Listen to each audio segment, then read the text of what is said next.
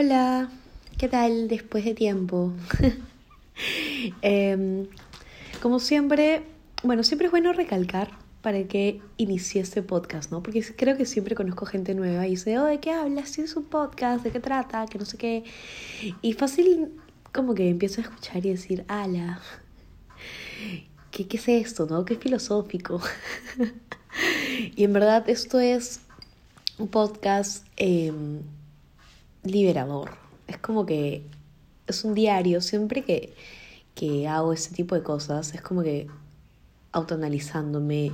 Y creo que hay gente que de hecho es súper personal, o sea, es como que hay gente que se puede sentir identificado y fácil las cosas que yo hablo puede eh, ayudarlos, em, ayudarlos, ayudarlas, ayudarles.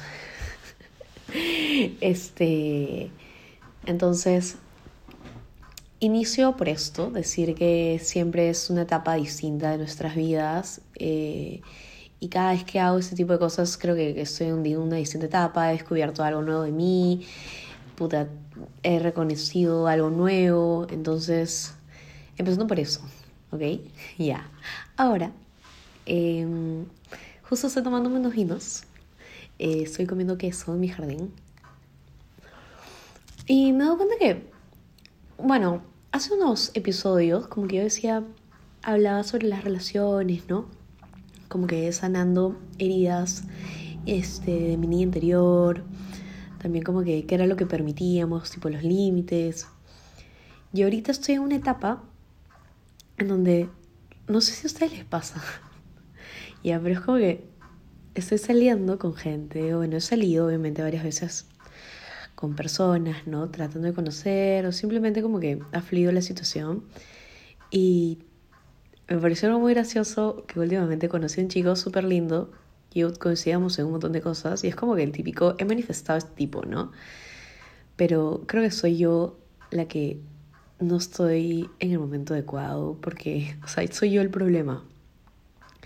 Que literal como que ya era como que mm, vamos a dormir, ¿no? Una cosa así. Y era como que, mm, ¿sabes qué? quiero dormir a mi casa, es quiero ver a mis abuelos. o sea, no saben la paz y la tranquilidad que siento ahorita.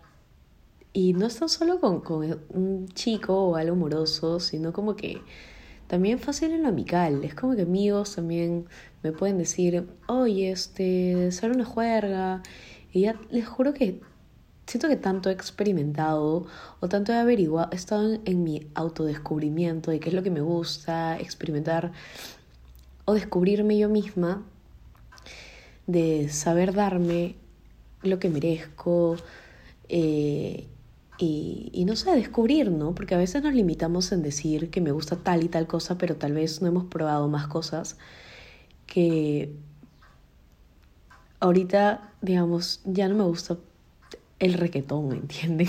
O sea, yo era fan de, no sé, Pez Bad J Balvin, Anuel, y ahorita cero reggaetón. Sí, obviamente lo puedo escuchar, ¿no? Bailo, obvio, pero ya no soy de ir a discotecas.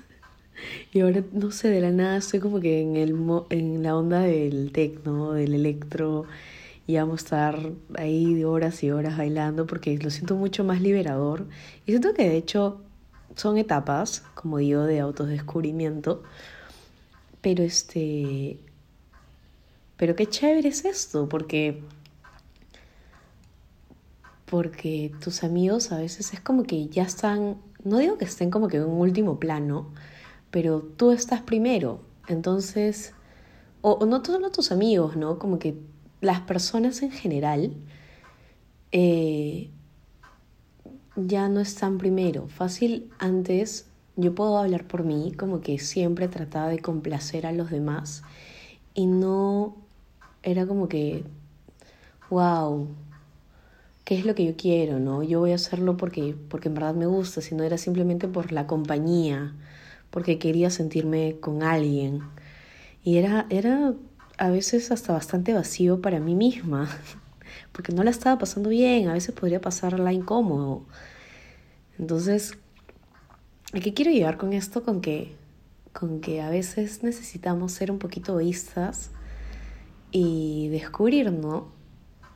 siento que ahorita estoy en un momento de paz, liberador.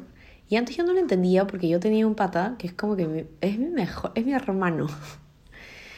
Este, y ese pata a veces me dejaba tipo afuera de su casa y yo le decía, pero quiero verte, mañana. Yo le tocaba. Yo iba a su casa sin preguntarle, iba sin, sin decirle nada. Y yo obviamente era una caprichosa, pues no, yo no entendía nada. Y quería verlo, y porque quería verlo me, me acercaba a su casa y esperaba. Y para colmo el, el portero me dejaba pasar. Entonces él decía como que no, no estoy mi casa.